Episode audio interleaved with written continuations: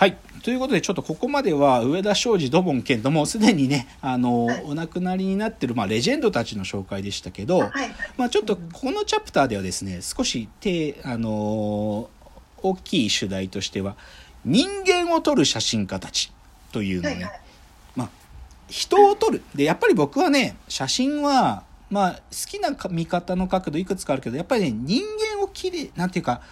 人間をどう撮れる人なのかっていうのでその写真家が僕は好きになるかならないかっていうのがまず大きくあるんですね。でそれはさっきの上田昌司さんとかやっぱり決定的でやっぱり彼の写真はデザイン写真だけれども家族への愛は素晴らしいと思いますよね。家族をどう思われてるかっていうのがもうその写真に写出ていると。でそれでぜひ今日もうひぜひご紹介したのがですね僕がもう一人の上田と呼んでいる方なんですけど上田義彦さんという方がいらっしゃいます。でこの方の僕はい「アットホーム」という写真集があるんですけどもこの本でのこの彼の家族への眼差しがですね素晴らしいんですよ。うん。でこの上田義彦さんっていうのは1957年の生まれですからまだな60歳60ちょっとですよね。だからまだご存命。多分玉美とかで教えてるんですよ。玉美あそうなんのね。先生だったりもするんだけど。ででまあ何ていうのかな。あの商業写真家でもあるんでそのあいろんな広告の写真サントリーのウーロン茶とかイエモンとか、なんだろう NTT ドコモとかユニクロとかの広告の写真とか撮っててそういう広告写真っていうのもあのいろんな賞を取られてる方なんですよ。でうん。でねなんていうか奥様がね桐島カレンさんっていう女優さんででその方とあお子さんがいらっしゃってその夫婦のあの夫婦と子供で、まあ、鎌倉に住んでらっしゃるんで鎌倉のお家でねその家族ご家族の写真を撮られた。それがね2006年にこのまあその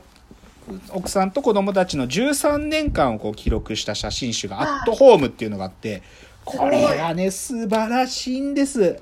あそうなんあーって思う。なんかああね家族ってって思う。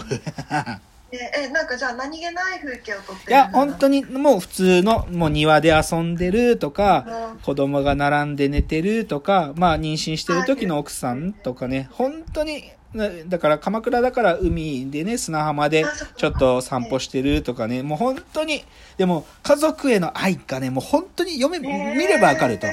でね、僕はやっぱりね、その、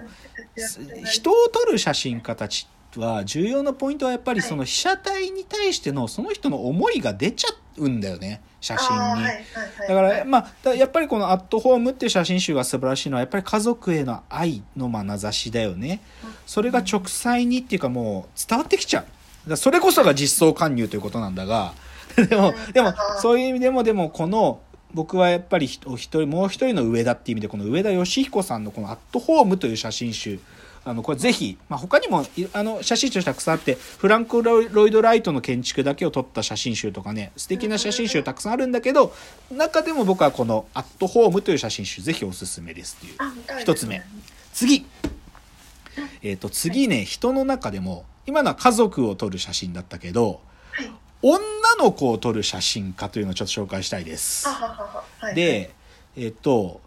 僕はやっぱり1981年生まれなんで、90年代が思春期ですと。で、90年代にティーンだった時の立場からすると、女の子を撮る写真家って言われてパッと出てくるのはヒロミックスなんですよ。ヒロミックス知ってます？あ、ヒロミックス知らない。ヒロミックスっていうのは渋谷のギャルっていうカルチャーがまだ、こう、はい。ぼ勃興期っていうのかな。それこそアムラが出てきてっていうそうでその渋谷のギャルカルチャーが出てきた時にはいまあその当時プリクラだったでしょ？プリクラ？プリクラとかあとはなんかチェキとかさああいうので女の子たちが今はねインスタグラムがあるとかそういう時代じゃないからさでもそのプリクラ帳を持ってたああいうようなカルチャーがある時にそのギャルたちを撮った撮った写真家ヒロミックスなんだよ。なるほど。だから女の子を撮る写真家って言われたらあのヒロミックスだしあと僕はねあのースマートっていう男性ファッション誌があるんですよ。雑誌で。スマートっていう、あのね、あの、宝島社が出してる雑雑誌があるんだけど、そのスマートの中にね、チンカメっていう連載があるんだよ。で、チンカメっていうのは、綺麗な可愛い女の子たちが、ちょっとかわおしゃれだけど、エッチな、あの、下着を着て、写撮るっていう写真で、これすげえおしゃれなんだけど、熱狂的なファンがいたんですよ。チンカメ。で、これは僕はね、ヒロミックスの流れに近いんだけど、要はガーリーフォトっていうものの一つの流れだったと思うわけ。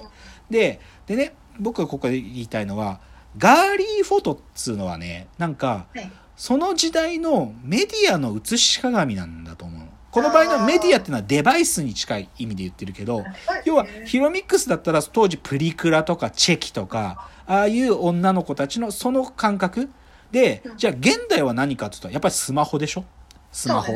でそのスマホ世代になった時の写真を、女の子の写真を撮る写真家で誰がいるかっていうとね、奥山義行っていう若、あ若手写真家がいます。まあ、映像作家でもあるんだけどね、ーはいあの、慶応の SFC、あ、SFC じゃないのかな、あの、慶応出てるんだけど、あの、学生の時からもうい、い作品出してて有名で、あの、彼がね、デビュー作がね、ガールっていう写真集なの。その名の通り、ガール。で、でもそれは、その写真誌に、あの、その彼がその女性、女の子と被写体にして撮った写真を送ってたら、それをなんとヒロミックスが見つけたんだって。えーヒロミックスがいいっつって。そう、だから、でそれで彼はひガールっていう写真集でデビューするんだけど、この奥山義行ってやつが僕は少なくとも現代で女の子を撮る写真家で、まあ、なんていうか、その、しなんていうかな、際立つ才能の一人ですよ。ででこれね、もうでも、これ、ね、一発で見ればわかるのがね、これまあ当然ガールっていうのも、まあその女の子のね、あ、こういう風にこいつは女の子見てんだっていうのが一発でわかるんだけど、一発でわかるんだけど、で、彼は写真家であると同時に映像作家でもあるから、これね映像作家でその彼の作品にアクセスできるとするとね、これ多分見たことあるんじゃないかな。ネバーヤングビーチってバンドがあるんですよ。ネバーヤングビーチって、まあ、あのー明るい未来とかね、そういう歌歌ってる。あの、あれです。高橋一生さんの弟さんです。ボーカルが。えー、で、なんていうかな、加山雄三みたいな歌を今だに、今でも歌う人なんだけど、かなんか湘南っぽい歌で。で、これで、その、ネバーヤングビーチと奥山奥山義行くんが友達だから、ネバーヤングビーチのミュージックビデオを奥山くんが作ったのよ。で、それが、へあの、ネバーヤングビーチのお別れの歌っていうやつで、まあ、ちなみにこれは第21回文化庁メディア芸術祭の審査委員推薦作品になってますけど、これがね、何かっつうと、小松菜奈を撮ってんだよ。も もうひたすら小松菜奈を、しかもスマホの縦型の動画で撮ってるから、彼氏の目線で小松菜奈をひたすら撮ってる。で、歌自体は3分ぐらいしかないんだよ。だけどその歌が始まる前に5、6分あって、その間ずっと多分ひたすら小松菜奈と2人の関係を撮ってるの。で、これ、小松菜奈が超可愛いわけ。へあで、しかもそれ見てるとね、それね、YouTube で見てほしいですよ。YouTube で見るとコメント欄に、ああ、俺の元カノ小松菜奈みたいな、そういう風に見てる側が錯覚するぐらい、ああ、もう、ああ、俺、なんであの時小松菜奈のこと振っちゃったんだろうとか、そういうコメばっかりなのでもそう錯覚させるぐらい、これ小松菜奈芝居なのかなっていう、すごいのよ。っていうのがあるの。そう。だからやっぱりね、奥山義行くんっていうのは、現代で言うとそのスマホで、その縦型動画っていうのがまさにその走りなんだよ、彼が。縦型でこう、女の子っていうか、日常で隣にいる彼女を撮るっていうことを、ある意味形にした写真家で、早いなうん。だからね、これ素晴らしいんです。で、他にもね、僕が彼のミュージックビデオたくさんある、米津玄師の曲とかサカナクションのとかも作ってるんだけど、金子綾乃さんっていうあ歌手がいるんだけど、金子綾乃さんのロマンス宣言っていう歌のミュージックビデオも彼が撮ってるんだけど、これもね、なんていうか金子綾乃さんの、なんか、ああ、金子綾乃さんってこんな素敵な人なんだっていうのが一発でわかるの、ミュージックビデオが。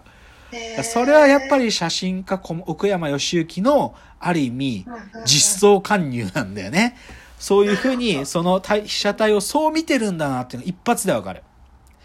だから、その、まあ、ヒロミックスから、まあ、20年経って、こう、奥山義行って才能をヒロミックスが見つけて、で、その奥山義行がその女性たちをこう撮ってるのかっていうのがね、最高にいいんですよ。だからちょっとね、あの、これはあの、動画でも見れる、YouTube でね、ネバーヤングビーチのお別れの歌と金子綾乃のロマンス宣言、ぜひ見ていただきたいなと思うんですが、でもちょっと僕はね、ここでね、この、奥山義行くんのこのネバーヤングビーチのお別れの歌からちょっとね、始まっちゃったミュージックビデオ界のシンドロームについて喋っていいですか？でねこれね、僕ね、あのね、別の人の彼女になったよシンドロームって呼んでるんだけど、あの、ワッチ、えー。ワッチっていうバンドがあって、ワッチってバンドの別の人の彼女になったよっていう歌があるのね。で、この角度のね、最近曲が増えてる。うん、増えてるううん、別れてし、まあ、元からこういう曲はあったんだけどさ、別れてしまったあの人っていう歌。でで強がってるんだけど、今も忘れられないよっていう歌なんだよ、結局は。でもね、この感じ増えてて、まあ、さっきのネバーヤングビーチの歌もさ、歌自体はお別れの歌だから、別れた彼女なんだよ意味だだから、俺の元カノ小松菜奈って 米欄がつくんだけど、でもこの別れたあの人を思っちゃうっていうのは、男目線と女目線両方あるね。うん。で、これ最近増えてる。別の人の、あのね、My Hair is Bad っていう若いバンドとかもあったりとか、あのね、ここっち系の曲増えてるね。だから、ちょっと最近これは、ちょっと写真からそれちゃうけど、僕は別の人の彼女になったよシンドロームと呼んでるので、あの、大概ね、これ見始めると YouTube で同じような感じの曲リコメンドされてきますよ。あなるほどなるほど、っていうちょっと脇道にそれましたが、奥山義行くん、ぜひ見ていただきたいと思います。では次のチャプターです。